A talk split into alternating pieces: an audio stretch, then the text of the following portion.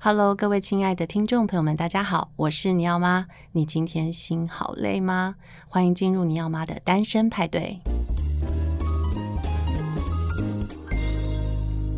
今天非常荣幸邀请到的超级大来宾是后青春绘本馆的主编卢芳芳，让我们掌声欢迎她。 Hello，各位听众朋友，大家好，我是芳芳。对，其实芳芳是一个非常忙的人，所以我今天能敲到她的通告，真的是觉得自己有点棒棒的。对，因为她除了后青春绘本馆主编的工作之外，她还有什么其他的工作呢？哦，呃，除了后青春绘本馆主编以外，因为我自己的研究啊，其实是 focus 在儿童阅读，还有婴幼儿阅读，所以呃，举凡有很多的阅读起步走的家长讲座，是或者是呃学校的小朋友的阅读活动，或者是家长的阅读的研习等等的，其实我都会很乐意去参 与。对，于是就有很多的讲座，接不完的讲座。，对，其实这也是因为呃上半年有疫情的关系，嗯嗯所以才会比较挤压到下半年的时间。对，所以最近就比较奔波一点。嗯，就是讲座非常多，所以嗯主要的讲座题目都会是落在怎么样去推这个低幼儿的阅读。呃，一部分会是谈这个熟龄绘本的议题。是，对，那另外一部分就是会谈，多数是零到三岁的婴幼儿阅读，所以我都笑称说，我们的绘本真的是从零岁一直带到一百岁以上。我目前说故事最高的年龄层，对这听众年龄层是一百零七岁，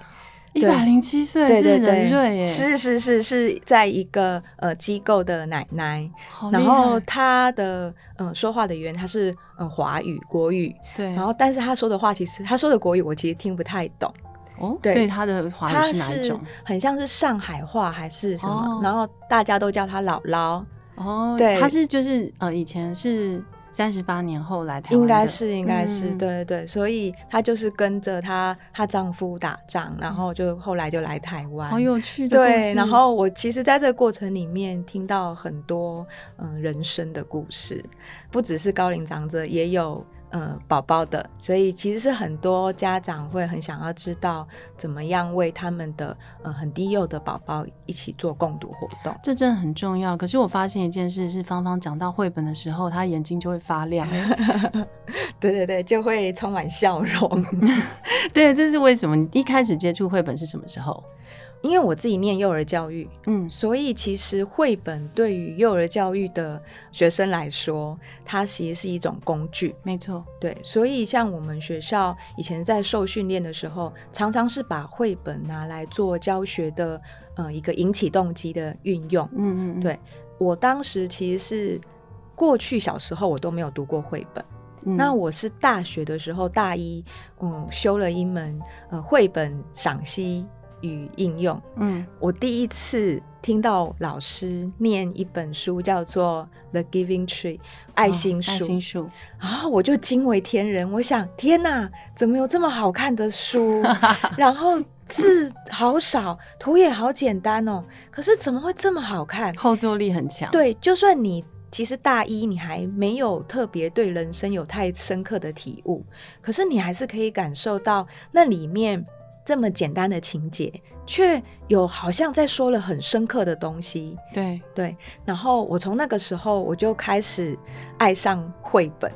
然后我不晓得大家有没有跟我相仿年纪的有没有这个经验，就是在大学时代啊，我们常常在校园里面会有那个来摆摊的直销绘本，哦，我在那里买过东西，整套 的我也是，我在那里买了呃一套，整个核算下来大概四五万，可是我当时是学生，大户，我没有钱可以直接付四五万，然后他就告诉我说，呃，可以分期付款，所以我就从我忘记是大一还大二，然后一直付到我毕业，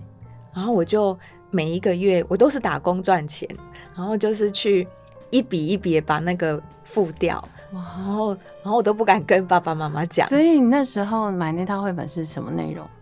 就是大师名作绘本。我我就是买那一套、啊，你也是、哦，对我也 买了那一套。那那时候他们在校园推广的很勤，对对对，然后就是《美女与野兽》还是什么的，《美女与老虎》。它就是有莎士比亚，对对对等等对对等等对大对师对的对名作，然后加上插图。对对对对，所以其实那套它是有难度的。对对，我自己现在读起来也觉得还蛮难啊 的。是我我现在也觉得很难啊呐、对，所以我就从那时候就真的很喜欢绘本。然后，呃，我其实是一个很内向的人，可是呢，因为我们念幼儿教育，我们都要去学校试教。对，可是试教的时候，其实我会很尴尬，不晓得该说什么。嗯，可是只要有绘本，老师说我就会变一个人。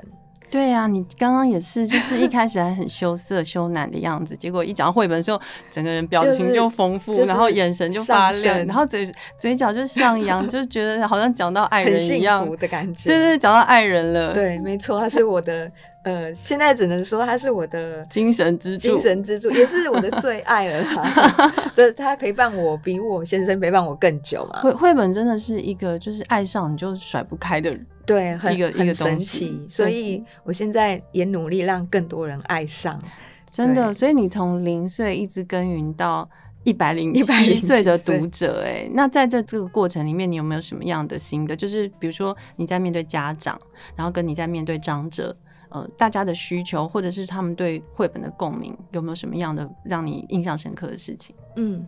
对家长来说，当然他的重点就是孩子，对，所以他们蛮多其实是希望知道说，第一个就是绘本或共读，对，对孩子来说到底有什么样的重要性？就是为什么他要读？那为什么？那为什么？既然让你赶快讲一下，其实有很多很多面向。如果你说从孩子的学习发展，你说从语言、认知，嗯然后社会互动、情绪，然后表达、阅读理解，甚至呃视觉素养， 对，都可以谈出很多东西。但我觉得我自己虽然这些我还是会跟家长讲，对这有一点像是一种增强，告诉他们说很有用，很有用。对，但是其实最后我还是会讲到一个，我觉得是最核心的，就是呃关系，亲子的关系。嗯，说的那很好，嗯、我自己都会觉得说，跟孩子一起共读绘本，很像在累积感情的存折。嗯，你就是每天读一本，然后就很像投了这个钱到了铺满里面一样，不断的把你们之间的关系、你们之间的情感累积起来。这个累积其实是生命里面很重要的，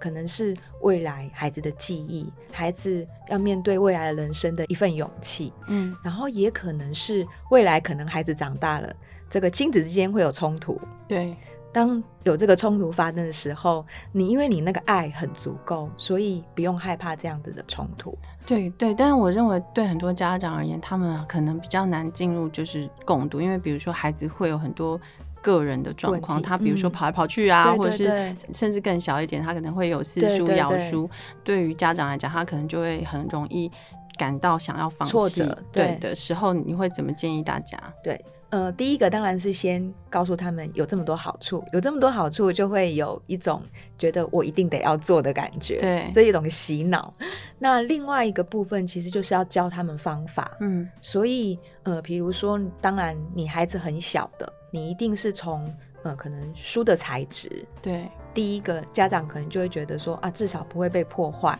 对，再来一个就是怎么选书里面的内容，嗯不同年龄层我们就会建议怎么样的书是比较适合孩子的。比如说很幼幼的、很宝宝的书，可能它的故事情节并不是这么重要的，它可能更着重在音韵的朗读，对你，怎么样念出有节奏感，能够抓住宝宝的耳朵？嗯哼，色彩对比上面其实是他可能需要鲜明的，嗯，他可能不用很呃复很多杂。细节，对，因为这个时候他还看不是那么清楚，也还不是太理解，对所以这个时候可能对他来说，你要拿的是比较小块的食物给他吃，嗯嗯就像吃饮食一样，你要拿小小的切切碎碎的一块一块给他吃。可是等到他大了，他有很更多的需求，他的营养也需要更丰富、更多元。那这时候你就可以有更呃自由的选书的方式。对，那你会觉得长者就是很长时间已经没有接触过对这种图像书了，嗯，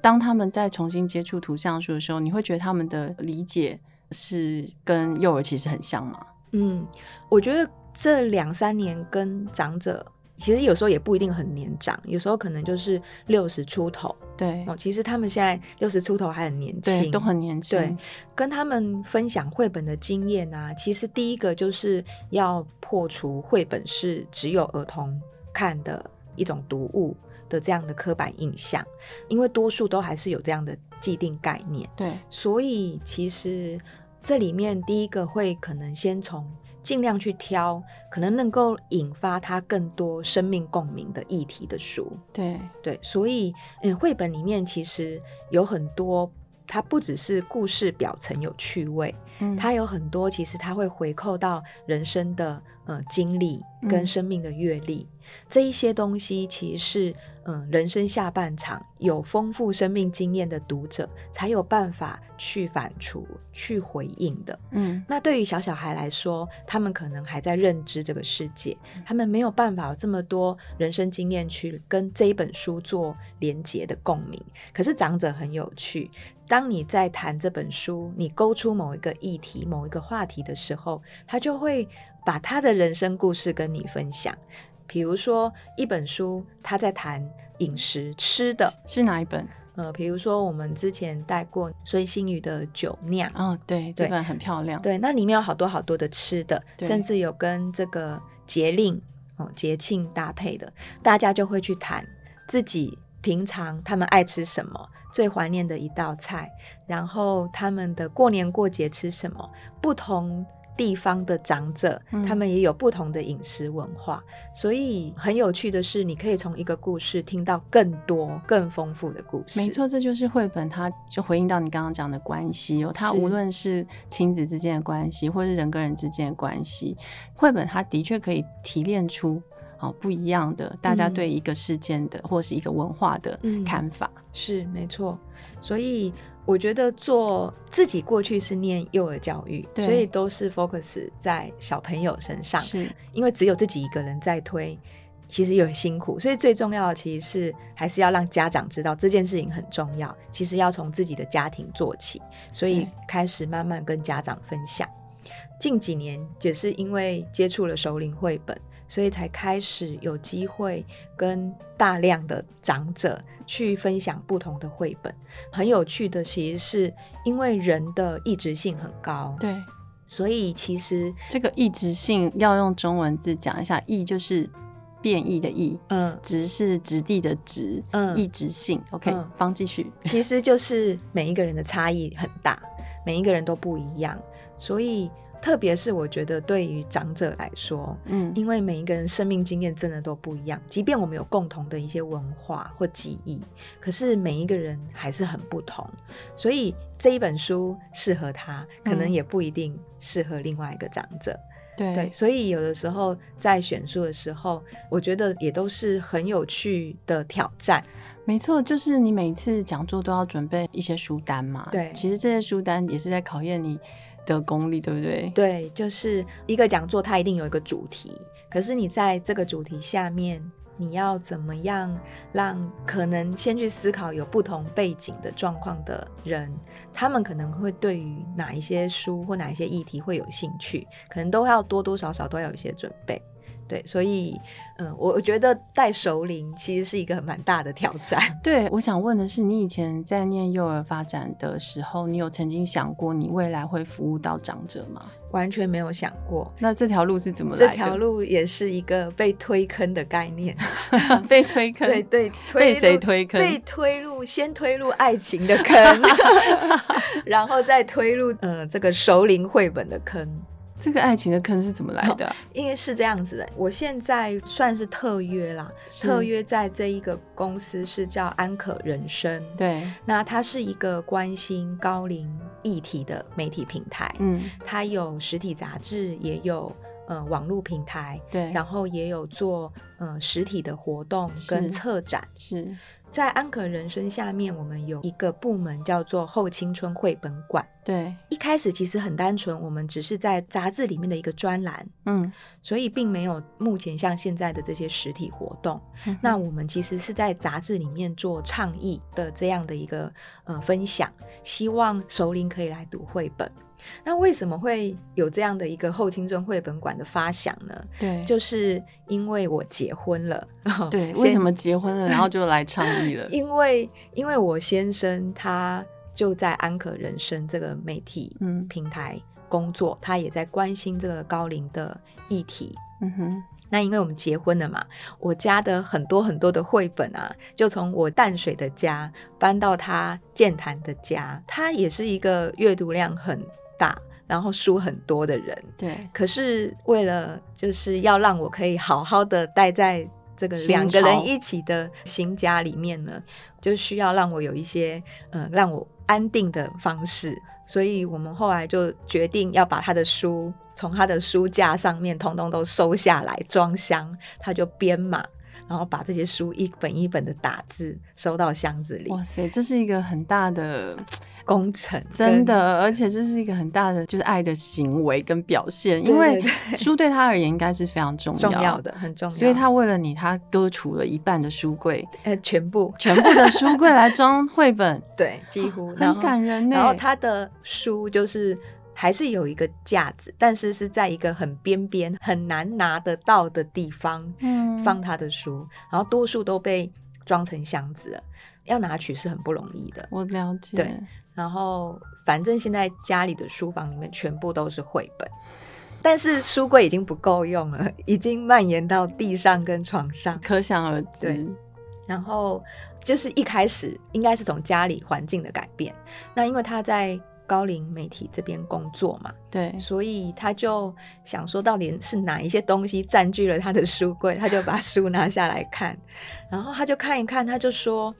诶、他觉得这个书好像很适合长者看、诶，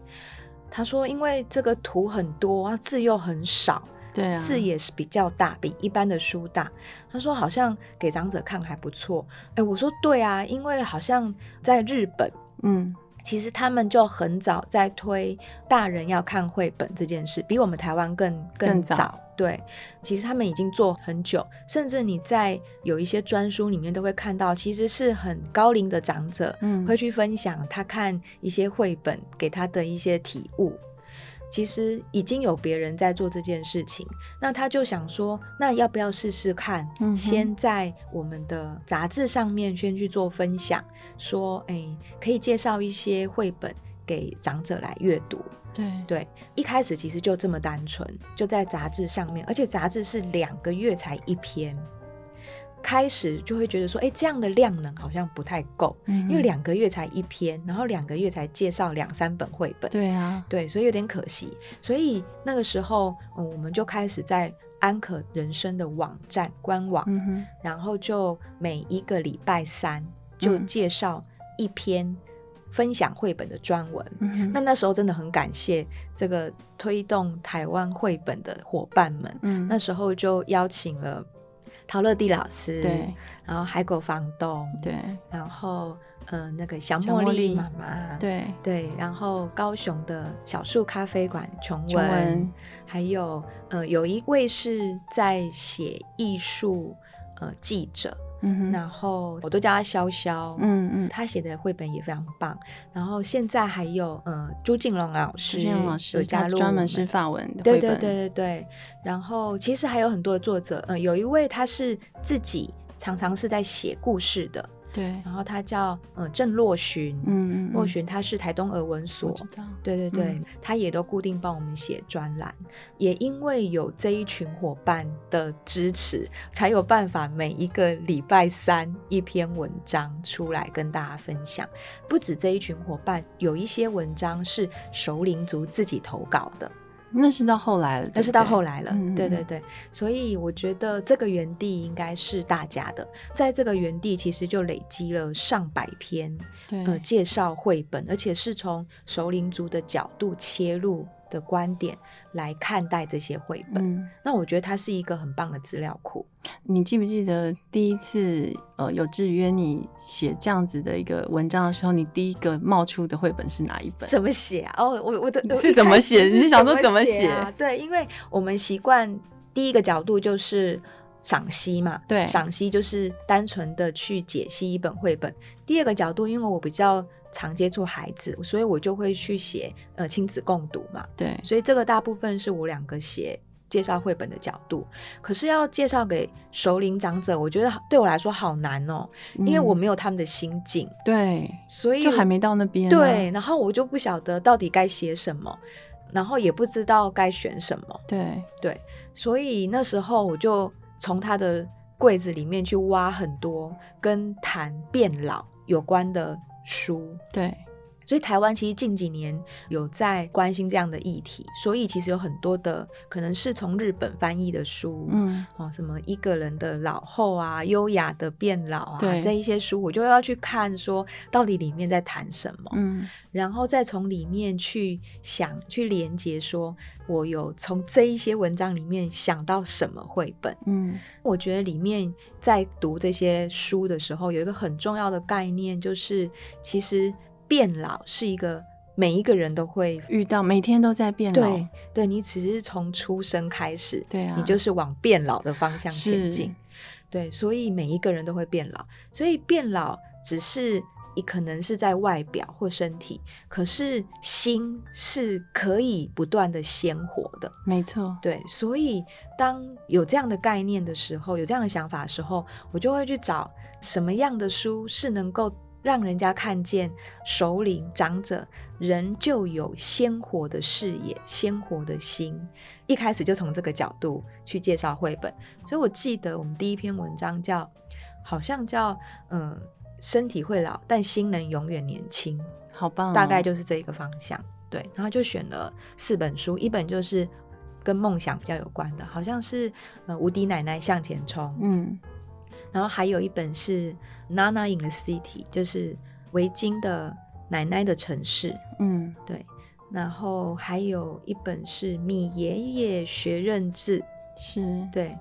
啊，还有一本忘记，因为太久了，三真年的了。真的没关系，大家有兴趣的话可以去找安可第一人篇文生章也可以在网络上找到。对对对对吗，对对，那那几本书，我觉得就是让我先第一次看见说，哦，原来呃首领长者有很多，他们有很多的梦想，他们有很多的能力，他们并不一定是我们认为的老爷爷老奶奶一定要住在安安静静的乡下，嗯他可以有他想过的生活，他如何透过他的视角去看待，有不一样的观点去观察这些生活。对我就觉得哦，其实原来绘本很棒哎，真的可以去谈这个比较严肃的变老的议题，那是很好的切入。对，事实上也很多国内外绘本都在谈论长者，对比如说呃我的新奶奶啊，或者是对对奶奶的对记忆森林是是是永是燕的作品。对，那最近芳芳也出了一本新作，要不要跟大家聊聊这本书？叫做《第一百根白毛》。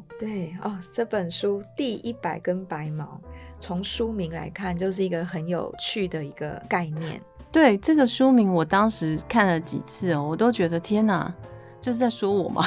因为我绝对不止一百根白毛了。对然后 我我觉就得觉得白头发让我们很困扰啊我。我我以前年轻一点点的时候，就觉得我的人生应该跟白头发没有什么关系，真但是的我现在觉得好可怕哦！我觉对得它这个长出来了，都从中间头顶，然后就不断的冒出来。嗯，其实 讲到这个，觉得心里有点沉重。真的真的想说，嗯，对我也是，我 就是在反省说，对我的白头发也是很多，对，然后其实白发，白发，我们其实它有一点象征，就是它是进入了一个人生的另外一个阶段了。对第一百根白毛，它有一个地，地它是一个时刻。没如果错一百根白毛，它好像只是个数量，可是第一百根它其实是，嗯、有一点像是划分了一个时刻、一个点、一个开始的一个起点。对那在这个时刻，其实就是我们常在谈的，当进入人生下半场的时候，我们要怎么样去看待自己接下来的嗯、呃人生，接下来的步伐可以怎么做，可以怎么走。这本书其实就是借由呃四只老猫，它们在都长出了第一百根白毛的时候，它们必须要做的一件事情，就是去找到自己的人生的一把关键的钥匙。有了这把钥匙，它才能够打开新世界的门，嗯，往人生的下一个方向前进。对，如果他没有去找到他的钥匙，如果他停留在原步，他就会缩小、变硬，嗯，变成猫形石。嗯嗯其实这个概念呢、也是我自己在跟我的老板，他也是首领族，嗯帅气的首领族在聊，就是他人生进入下半场的一些心境的变化。对，然后他自己就有提到，就说因为他的一个很有趣的经验，他过去也是在产业里面嗯算是经营的还不错，所以过去他们就是这个商业人士见面都会交换名片嘛，对他自己就是退休以后就没有名片啦。对啊，然后呢，他说有一天他就在家里楼下散步，遇到了一个年轻人，嗯跟他相谈甚欢。 然后要结束的时候，年轻人就拿出名片要给我老板，嗯然后老板说啊，不好意思，我退休了，嗯，没有名片。然后年轻人就把名片收回 来，天哪，然后我们老板那时候就心想啊，所以当我退休了，不在职场，就什么都不是了吗，我们就没有东西可以跟别人交换了。对，然后他就在想怎么会这样，然后他就在开始去探索说，如果当他退休以后，他如果不跟外界接触，他如果不去开拓其他的人际互动，因为以前可能都是生意嘛，对，他在退休以后，可能这一些生意的应酬可能减少了，对，可是他还是有他的生活在过啊，对，那他还是需要有人际互动。如果当他退休以后，当这些人际互动减少、降低到很多，有可能都会一直待在家里，嗯，然后僵硬，没错然后就变成了 猫形猫形式石， 就变成石头。所以其实我这猫形石的概念是跟他聊的时候他讲到的，嗯他，说就会变得很僵硬，你的世界会越缩越小。嗯所以，嗯，他就很鼓励说一定要出来，哼，去个跟大家互动，去跟社会互动，所以他就傻傻的创立了一个安可人生这样。真的然后，所以这本书其实就从这个角度，一开始他其实在第一页很大的一个宣告，就是告诉这四只老猫，你们要。要去找到你自己的这把人生的钥匙，生命之钥。那你自己在这么多年下来推广这个首领，然后以及后进中文馆在做的事情，它其实提供了一个社群对交流的地方。是，那你自己在觉得在推广上面，以及社会的接受度，嗯，以及首领者本身自己的接受度是怎么样？因为每个人的个性都不太一样哦。那有一些人他天生比较害羞，是，那无关他老或者是他年轻嗯，可能他都很害羞，变成说他可能呃他也不善于跟人交际这类的 case，你们有遇过吗？其实很多不一样的大哥哥大姐姐们，我们都叫他大哥哥大姐嗯对姐，大哥哥大 大大哥大姐，对，大哥大姐他们来啊，刚开始因为多数是。没有接触过绘本，但可能就是我们就会打熟龄嘛，所以他们看到的关键字是熟龄，就会先来听听看。有一群人是这样，有一群人是他过去就有接触绘本，嗯，就是故事妈妈，对现在变故事阿嬷了。对对对对，然后有一群人是他过去他有带孩子的时候，他自己有陪孩子读绘本，所以他有读绘本的经验。那因为不同族群来，每一个人的个性也不一样，所以因为不一样，大家的特质跟需求，所以其实我们在呃规划用绘本应用在高龄者的方案里面，就有不同的取向。比如说，我们可以有静态的共读、静态的讲座的聆听，嗯这样子的讲座，它一方面会给这些比较内向、害羞的人，他可能不善于这么需要表达，他就聆听。嗯透过聆听，他也会就像个艺术赏析的感觉。是，对。也有一群人呢，他们呢比较活泼，对所以他们呢我也喜欢从绘本里面去做很多事情，所以我们从绘本里面开始会研发，比如说我们会带着他们去创作自己的故事。嗯这个故事呢，跟一般坊间的，就是只是讲自己的人生阶段，就有点不太一样。我们会希望他的故事是好看的，对，所以我们会教他们怎么样把自己的一些生活的小启发转换成有趣的故事，然后把它用简单的方式去创作出来，嗯，听起来真的很好，很好玩，对，对好玩。然后，呃，也有另外一种呃形式是，有一群人他希望能够参与社会，嗯去做社会服务，所以我们目前也有一个蛮特别的方案，叫做用绘本陪伴长者的培训。嗯这个培训呢，我们就会带着大家透过两阶段，初阶跟进阶。初阶会教大家怎么为首领长者选书，嗯哼然后会教他们怎么样为首领长者说故事，然后进阶会教他们怎么样用绘本去延伸适合首领长者的活动。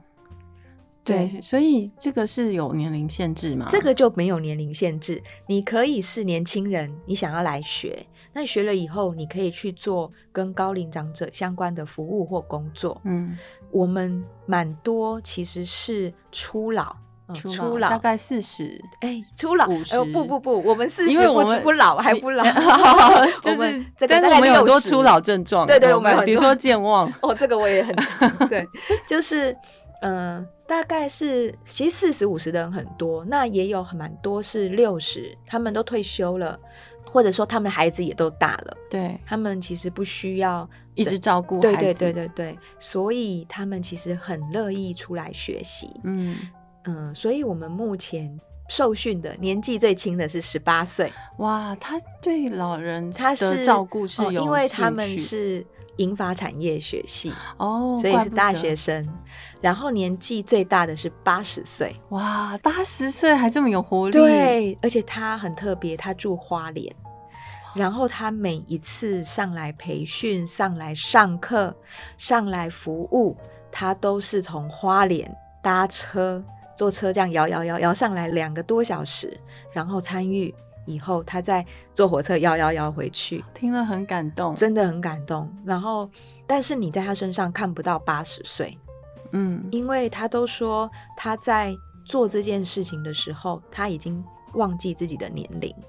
对，这个就是你们办这些活动，它最主要的嗯内涵就是在这个这个音赛，就是说，其实我们要的是陪伴，是任何人都需要陪伴，嗯不见得是长者需要陪伴，而长者他有能力去陪伴陪伴跟他一样的长对者，这里其实最有趣的是，我们台湾现在在呃社区里面都有呃社区关怀据点，大部分会去的长者可能就是六十几岁。嗯我们去培训啊，他们用绘本陪伴长者，嗯，那我们有一个课程里面有个部分要实习，所以我们会带着我们的学员去到这一些据点去带长者绘本活动，那很好玩哦。八十岁的花莲大姐嗯来陪伴六十几岁的一对夫妻，然后这里面就很有趣，是用绘本陪伴长者，所以这里到底谁才才是是长者者，很很好玩。我觉得这个这里面有一个很重要的是，其实是我们这些年轻人做不到的。因为这一对六十岁的夫妻，嗯当他们看到这位八十岁的大姐这么有活力的在陪伴他们嗯，在带他们做活动，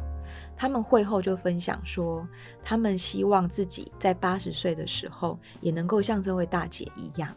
去服务别人，去回馈他自己的能力。嗯我觉得这个是我们这一些三四十岁的人是做不到的事，没错，因为那个是他真实用生命去影响生命。哇，这个感觉起来是一个非常有意义的，然后嗯长期的在社会必须被推广的一个概念。我觉得对这是让很多长者他们再次觉得自己有盼望，是，然后没错有价，值，没错，这个是很有意义的事情。我觉得给你们一个很大的鼓励，真的对很棒。啊，我都会觉得说，像我们呃目前培训完以后，我们有成立志工团，嗯然后我们的志工团他们是去机构，就是爷爷奶奶是已经住在这些比较像是安养中心的这一些场域，他们就会去里面带活动，嗯去念故事给他们听，去带他们做绘本里面可以玩的趣味的活动。所以回到第一百根白毛啊，它为什么呃会被出版？它主要是因为想要再透过书再去跟原本后进中绘本馆这个社群做联动吗？还是，嗯，因为我们这三年来一直在提倡熟龄绘本，所以我们也很想要知道，也要探索，也要真的做一本出来，嗯嗯就嗯是嗯什么是熟龄绘本。对，那所以什么是手绘本？什么是熟龄绘本？其实能够引发熟龄共鸣的，我们觉得它就是熟龄绘本。对，嗯特别是这一本书里面，他就在谈论那个变老的那个议题。在变老的人生下半场，刚刚就提到要去寻找你的人生的钥匙。那那一个人生的钥匙，其实某一种程度，这本书里面谈的，其实是你在过去的生命里面，你有一些可能是不足，嗯或者是呃梦想，或者是一个缺口。这一把钥匙，你要去在这个冒险呃寻找的历程去把它找回来。那个找的过程其实就是淘洗，他把他过去的那一些不足的、那一些想做但是没有做的，他在这一个历程里面他完成了，他完成了才能得到那把钥匙。所以找那个钥匙其实只是一个方向，但那个最重要的其实是他们这一段冒险的时候，他们对于自我历程的探索。我在看书稿的时候，我觉得印象很深的是里面有四个角色。嗯，然后四个角色的性格都很鲜明，所以我想问的是，他们是有范本的吗？ 有有有，谁被写进故事里了？ 第一个就是我的老板，哦，嗯 所以带着大家冲的这个就是你的老板， 我我把它设定是怎么样、嗯这样，但是他当然不是完全是他的个性完全一模一样啦。有几个的确是，其实这里面的角色是综合了很多我们这几年互动的一些哥哥姐姐们、大哥嗯大姐们的影子。嗯，那里面有一个叫阿飞，对，阿飞他是一个比较没有耐心，因为他为什么没耐心？因为他是一个领导者，嗯他带着大家不断的往前走，呃，往前冲，嗯所以他比较没有机会去停下来听听别人的需求、嗯，别人的想法。可是他自知在生命里面他有这一块的缺乏，他过去或许想要，对但是他无法停下来，所以有一些是他的缺憾。对，可是，在这一段他帮助别人的历程当中，他去感受到，他再重新去想到他过去的那一个很想望的东西、很期盼的东西、不足的东西，在这个历程里面，他做到了，嗯然后他就解决了他的这一个生命课题，嗯哼，所以他的钥匙就出现。那另外有一个呢，是有一只胖胖的，对，叫阿福，哦所以我们的名字还比较比较接地气一蛮 点。蛮接地气的，对，就不会是彼得跟玛丽，是对是对是，对不 是外国人的名，都是本乡土土名字，对乡土对名字对对，对。阿福呢，他其实壮壮的，但是他其实是很憨厚。这里面四只里面有有一组是夫妻，嗯哼，对，就是阿福跟另外一只叫幼秀，对，看得出来，对，，幼秀，看得出来他们关系非比寻常对。对对，他们的互动也不太 一样。对对对，所以我觉得你蛮厉害的，欸就是透过这些对白，然后可以建立人物关系，而且嗯其实字数不多，对我很努力的删减字哦哦数，我觉得对。蛮不容易的。对所以阿福他就比较憨厚嘛，对，但是他因为憨厚，所以他疼老婆，但是他也怕老婆， 老婆很精明干练，对，所以呢，这个相对的他比较没自信，是。所以他的缺乏可能就在于自信这个部分。嗯这个老婆呢，这个老婆很伶俐，头脑清楚，嗯可是呢，就是因为他就看开，嗯，所以他其实比较不能够接受别人的建议，对，其实那相对的，在最核心的就是他无法信任别人，他相信他只听他自己的，对他无法信任别人给他的建建议议是什么，所以他后来接受了别人的建议以后，他也找到他的钥匙。这里面最弱的那个角色就是那个爱笑，嗯这里面有很多的影射，就是其实我是把我妈妈写进去，哦，对原来爱笑是你的母亲，我觉，得她很像我妈妈，嗯，她其实她就是一个传统妇女，她觉得她不会什么，可是他对人很好，是笑眯眯的，对，然后对别人都是善意，然后鼓励别人，嗯然后他会牺牲。怪不得我那时候在读故事的时候，我就一直想说，哎、这个角色不容易无中生有，嗯因为他感觉是一个活生生的嗯性格，然后这个人你可以感觉到他就是台湾传统妇女的那种性格，对，前面几个都有他们的特殊技能嘛，对，他就比较没有。对但最后他也没有钥匙，因为他很弱，对他的门也没出现，然后所以他的朋友都找到了门了，嗯朋友就离开了，最后只剩下他一个人，而他带着那个任务是他要帮助另外一个弱者，嗯，但因为他要帮助这个弱者，所以他变得勇敢，是，所以他就经历了那一些挑战。那一些挑战其实是之前他过不去的，就在前面的故事里面他过不去的。那我也觉得，就像我妈妈，就是她很勇敢的照顾了三个小孩长大，对，所以我就觉得说，嗯，她是某一种程度是一个看起来很弱，但是其实她是最有能量的人，因为她很有爱。没错没错，嗯，这个画风很可爱耶，要不要聊一聊这这嗯个绘者？，会者，会者其实他们是一个在创造、在设计人物角色 IP 的一个，呃，他是一个团队，他嗯不单纯是一个人，但是主笔是嫩毛林，那毛林是一个人，嫩嫩毛林是一个人，但是他们有一个团队在很可爱讨论这些角色嗯跟嗯场嗯景的呃画面的这些布层。这里面其实